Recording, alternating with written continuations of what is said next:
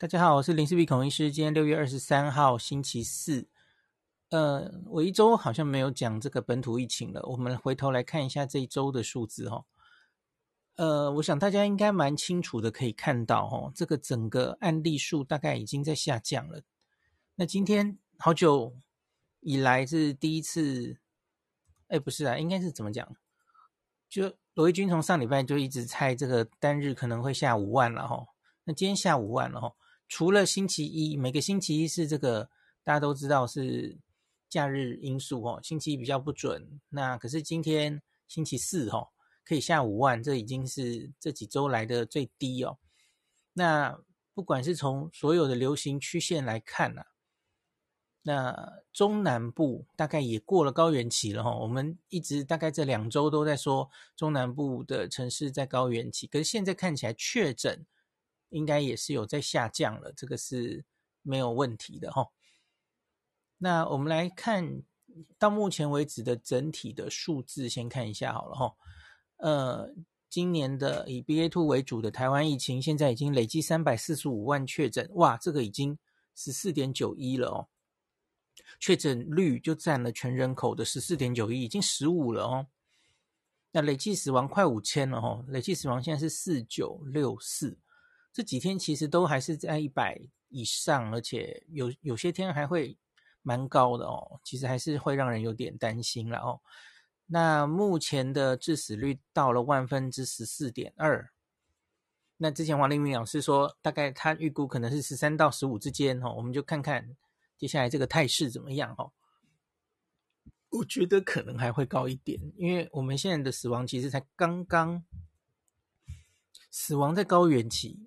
我我不太能说它已经很明显下来哈，所以我觉得后面可能还有一段这样子。好，那我们很多的县市其实这个确诊占这个县市人口几乎都超过十了哈。最新超过的两个县市是南投跟嘉义，也超过十了哈。现在剩下还没有超过十的是云林、嘉义。连江县、澎湖县、金门县这样子哈，只剩五个，其他所有县市都已经台面上确诊超过十。那基隆跟新北更是率先已经超过二十了哈，桃园十八也接近了这样子。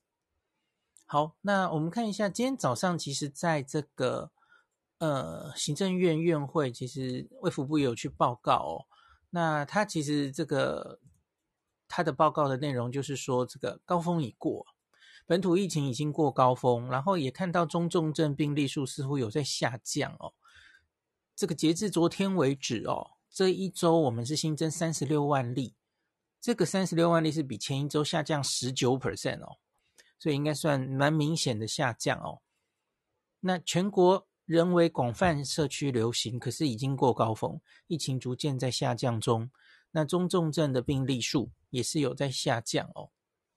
哎，说说下降，可是今天其实中重症又增加了四百一十五，四百一十五例耶，吼。好，OK，那这个其中，我刚说的是全台湾，那可是你假如去看北北基宜桃竹苗，呃，花东地区各下降了二十二 percent 了哦。那中彰投是十七 percent，云嘉南。是下降十二 percent，那高频下降二十，其实大家都有在降了哈，降的比例不一样，看起来是云嘉南降的比较少一点哦。那卫福部还是提醒大家，人不可松懈了哈，因为其实我觉得也有一种状态，是因为罗毅军最近有被问嘛哈，他预期会不会一路这样往下降？其实他就说，大家其实有一点在放松了哦，像是台北街上的人呐、啊，或是餐厅的人呐、啊。就很明显，其实看到有已经在回回来了哦。那所以你你假如大家这样比较 NPI 放松了，那当然它下降的速度可能不会这么快嘛，这是很很正常的事情哦。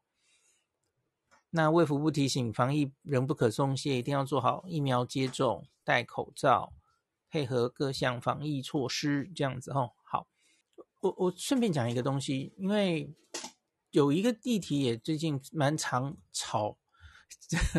就是大家会提到的，就是再次感染哦。那个怎么样叫做再次感染？那罗富曾经在记者会上说，就是三个月内，因为这是二度感染，很少见，所以其实就说三个月内确诊，三个月内即使在阳性或怎么样，就是不需要隔离，或者也不会视为再度感染哦。这会这引起了一些争议嘛？哦，那所以这个罗一钧前几天有说，专家会议讨论之后哈，那对于这个重复感染的定义哈，专家开会那定出了一些条件了哈。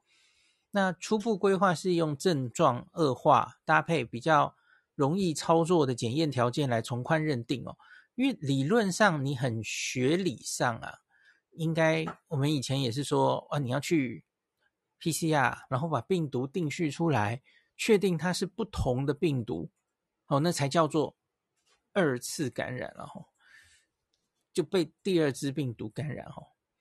那当然也有人会说，那到底是复发还是二度感染了哈？那指挥中心就用一个词叫做重复感染了哈。好，那它这个，呃，它的定义是，等一下我不见了，专家学者是倾向使用重复感染这个字眼。那他抓一到三个月内，好，罗副有解释哈，因为呃每一个国家其实定义不太一样哦。有些国家抓三个月，有一些国家抓一个月以上就可以开始抓这个二度感染哦。所以现在就 我们就折中，就写一到三个月。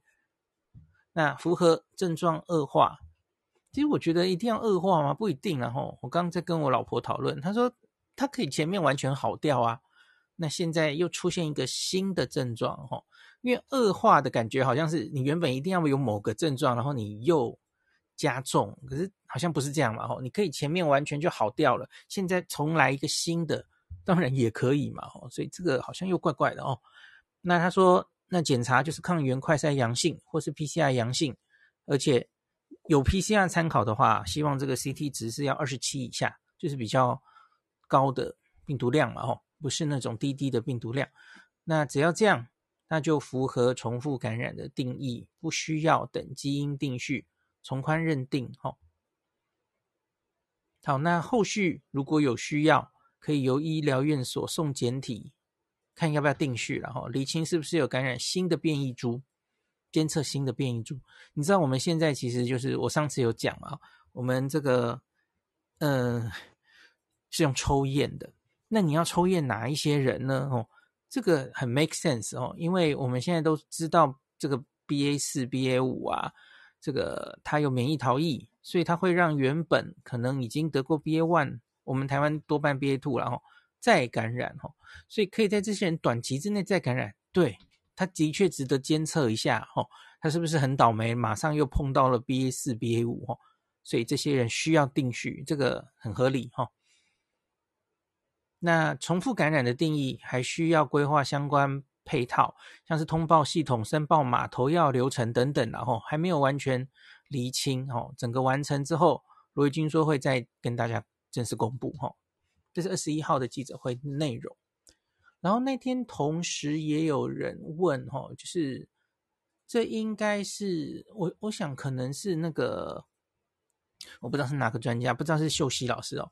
他说根据模型推估哦。全染疫人口假如到了十七 percent，三百九十万例，那单日确诊可能渴望压在万例以下，这样子哦。罗副表示，我个人没有这么乐观哦。他他说这个，因为我们目前大概十五嘛，吼，那你如果这个再增加到十七 percent，可能大概是两周后，吼，就七月中吧，哈。罗富就是说，观察近几个月，近对不起，近几个周末出游人潮都有在增加，然后天气转热，口罩戴好情况应该也会减退哈，所以有可能降的速度会变慢，这样子哈。好，那这个我们再来讲一个今天有提到的另外一个话题，就是开放边境的问题哦。那个陈建仁前副总统有接接受一个专访，那他有提到这个话题哈，那所以今天中央社出了一篇这样的新闻：台湾何时开放边境？呃，陈前副总统说七八月可考虑。好，他怎么解释呢？哦，那他是上这个光晴姐的节目哦，那谈论一些话题，那他就说这个。大部分的国家在考虑边境解封的时候，会是都是要视疫情状况嘛。那可是蛮多都是在疫情的高峰过后的一个月到一个半月，会开始各种解封工作。的对，我们看韩国、日本、新加坡，其实大概都是这样哦。我我印象还蛮深刻的，日本在宣告他们准备要开的时候，其实还是在高峰。我我大家往前看。分析日本疫情的级数，的确的确是这样子哦，你就大概看到那个趋势是这样子嘛，吼，只要医疗能承受，大概就会越越来越开放。这这一波 Omicron 的确是这样子的，吼。那所以通常是疫情高峰后后一个月到一个半月，我们的高峰发生在五月二十的那一周嘛，五月二十到二十七，台湾破九万嘛，吼，两度破九万。所以现在是大概我们的高峰过后一个月，所以现在到也许大概七月中，哦，我觉得差不多吧，哦，差不多是这个时候考虑是不是要继续往下解封了，吼。陈建仁说，疫情在高峰的时候，医疗量能会被病人占据，这时如果开放边境解封，会有外国旅客进来，其实不止外国旅客，还有就是。华侨哦，很久没有回台湾的朋友们哦，也会进来嘛吼。那可能搞导致另一个高峰，病人很难得到好的医疗照顾。那陈建仁认为，台湾疫情正在下降的阶段，那边境可能在七月、八月可以考虑开放，那时全民第三季的接种涵盖率也可能到达七成五。那但仍呼吁十八岁以下民众以及老人家都应该要迅速接种疫苗哦。这一点我有一点点不同的意见哦。呃，我我个人觉得不应该。呃，当然你要拿这个当做当做一个指标，开放的指标，疫苗第三季有没有到七成五来决定？OK，可是我觉得不是最好的指标哦。其实，如同这一次我们走进期末考之前，我一直觉得最好的指标应该是老人家的疫苗覆盖率才对。哦，你你现在是是去冲青少年的哦，因为我们青少年现在也可以打第三剂了嘛。那第青少年开始打第三剂之后，然后把它冲高之后，或者搞不好接接下来也蛮……呃、对不起，讲错了哈、哦，就是那个在青少年上的第三剂，跟你。真的开放之后，会不会重症比较多、死亡比较多？其实是没有什么关系的啊。对呀、啊，这个，所以我我觉得，与其看这个，还不如看七十五岁以上、六十岁以上哈。好，可是这个大概到了这亩田地了哈，还没打疫苗的人，我觉得真的是铁板一块啊，也真的没有办法等他们了哦，根本已经没办法走回头路了哈。我觉得，所以这也不用看了吧？我觉得。我我们连走进期末考之前，那个最大的一波哦，其实就是这样赶鸭子上架了哦。那个老人家的第三季，因为你没有疫情，人家真的不愿意打哦。好，那再催出来了一些人哦，那可是你看还是有人就是死都不愿愿意打哦。那我觉得也也没办法了。那我们要继续开下去，不用看他们了，我觉得不用等了啦，没办法了哈，真是没办法，那就只好加强别的措施。就是比方说，这一个月、两个月，我们也一直强调的，就是口服药嘛，哦，要及时给予等等的哦，然后及时早早点诊断，抢那五天的时间，没办法了嘛，哦，没没有疫打疫苗，他不愿意打，只好从这些其他的方式嘛，哦，好，这是陈前副总统意见，所以呢，今天在记者会上也有人问哦，那问庄问到庄人祥发言人，那。有人说：“哎，可不可能造成副总统规划这样子啊？”哈，那想想说有可能，坦言说有可能，并点出这个上调入境总量、开放观光或是探亲都是可能的松绑方向。哈，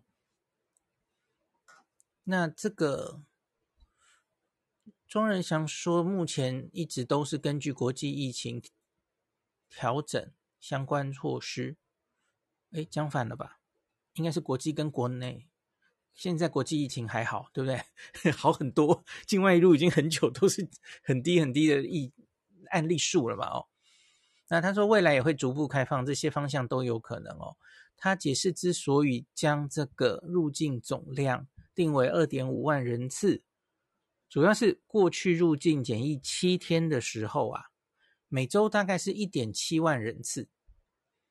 那考量检疫天数从七天缩短为三加四之后，入境人数应该会增加，所以才暂定二点五万。这个意思是考虑我们的防疫旅馆的医疗量能的意思吗？是不是？嗯，庄仁祥说，六月十五日以来，每周入境人次都没有超过我们这个定的二点五万的总量管制。那未来也会根据国内的疫情，对，这才对嘛？国内疫情、医疗量能。防疫旅馆的量能，防疫计程车的量能，哦，其实应该还有入境检疫的量能吧，哦，那呃就是做 PCR 的量能来决定何时松绑。那他表示，未来松绑有两个方向，一个是放宽每周入境的人次总量，第二个是松绑边境的条件，从目前只开放这个持有居留证者、本国籍人士还有商务客入境。进一步开放探亲跟观光等类别，这好像没有考虑台湾人出去玩，对不对？他他看起来是考虑的是外国人进来，从外面进来开放探亲，哦，然后开放外国人来台湾观光。可是他好像没有这个没有回答到我们出去就是。可能是类似阿中之前讲的吼，国人出去旅游，他大概会摆在最后吧。我觉得可能这个是合理，他们可能会希望这样一步一步慢慢的了吼。可是我我自己觉得，因为你放国人出去，跟外面的人进来，其实承受的风险是一样的。反正就是一个某一个人，不管什么身份，他在国外一段时间，然后进来。风险其实是类似的啊，那所以国人出国玩要摆在最后吗？嗯，啊，好，反正这也不是我能决定的哦，因为这个边境条件，边境条件是以身份来定的哦。那可是想想今天没有讲到的是，有没有可能从三加四再往往零加七说哦？因为因为你往零加七说的时候，该怎么说呢？就是这一次，呃，说到三加四的时候，我，我其实原本有听到一些声音，或是有一些预期，也许他会先商务客可以三加四，可是其他人，所谓其他人就包括国人出国然后回来的时候，还是得还是得要七加七这样子哦。诶，可是没想到他一步到位哦，全部的人都适用，都直接三加四哦。好，可是未来假如他要真的一步到零加七的时候，嗯，他会让所有身份的人都可以吗？因为这是一个非常大的改变。你一旦说哦，境外入就都零加七的时候，那就是出国爆量的时候了哈。大家就 奋力出国去玩了哈，完全几乎所有限制都打开了。这一步他会很快的就。做嘛？我个人其实有一点怀疑哈，因为那个时候你就很难控制总量。那当然你，你你可能还是可以照现在一样在控制这个班机的班次哦。啊，只是我我觉得这个开要怎么开，真的是蛮伤脑筋的哦。好，那这个就就这样吧。然后我我我想讲一下小朋友的重症，还有 MISC 的。目前的人数，哈，哎，那到今天我们再来更新一下，哈，大家可能比较有一些家长关心的，呃，儿童儿科方面的，我们的脑炎重症，然后还有 MIS-C 它发生的比例呀，还有目前的这个就是发生率，还有它的致死多少例死亡，来更新一下好了，哈，因为大家应该有发现这个脑炎的案例啊，虽然慢慢。一直有疑似的案例通报哦，可是他死亡停在五例，停了蛮久哦。那一直到六月二十二号哈，罗富又公布了一例哦，这是第六例。那这例其实好像发生蛮早的哦。诶，没有，没早，就是六月十四啦，哦，呃呃，也也蛮早，九天之前哦。那之前就有通报过，然后他头部电脑断层是显示脑水肿，那可是这例好像病情比较复杂哦，他后来这个急转直下了哦，他看起来脑干也有问题哦，因为有几例来势汹汹的都怀疑跟脑干有关系哦，然后他也有肝肝功能跟肾功能的多重器官异常。所以他十四号发病，然后十七号突发性肺出血，就很快的病程就过世了哦。所以这个请看前后才三天，这个跟前面五例来势汹汹的有点像哦。那他虽然在十五日住加护病房的时候，这些我们治疗指引上的药物都有用上哦，像什么免疫球蛋白类固醇、瑞德西韦、降脑压的药、抗癫痫药物全上哦。那可是后来就又。拉不太回来哈，所以这个是第六例的脑炎的死亡哦。那所以我们的儿童到目前这个是六月二十二号的资料哦，脑炎就二十一例了。那二十一例里面，那死亡是六例哦。那脑炎二十一例，那我们到目前为止全部的这个呃青少年加儿童。因为脑炎其实是主要在十二岁以下发生了吼，那十二岁以下，那在上礼拜五的资料哦，因为每个礼拜五我们是会公布这个分年龄到底那个致死率，然后呃重症率是多少嘛哦，那上礼拜五的资料我们就用这个来看哈，九岁以下是三十三万人。所以现在就是三十三万人里面，这个台面上通报二十一例脑炎哦。其实脑炎应该比较难不被通报了哦，就是会有人担心会不会漏掉这样子哦。所以你看三十三万里面，那通报二十一例，那这应该还没有达到张阮英老师那时候担心的哦，会不会是大概有到万分之一呀？哦，好，没有那么高了哦，就是没有到万分之一这样子。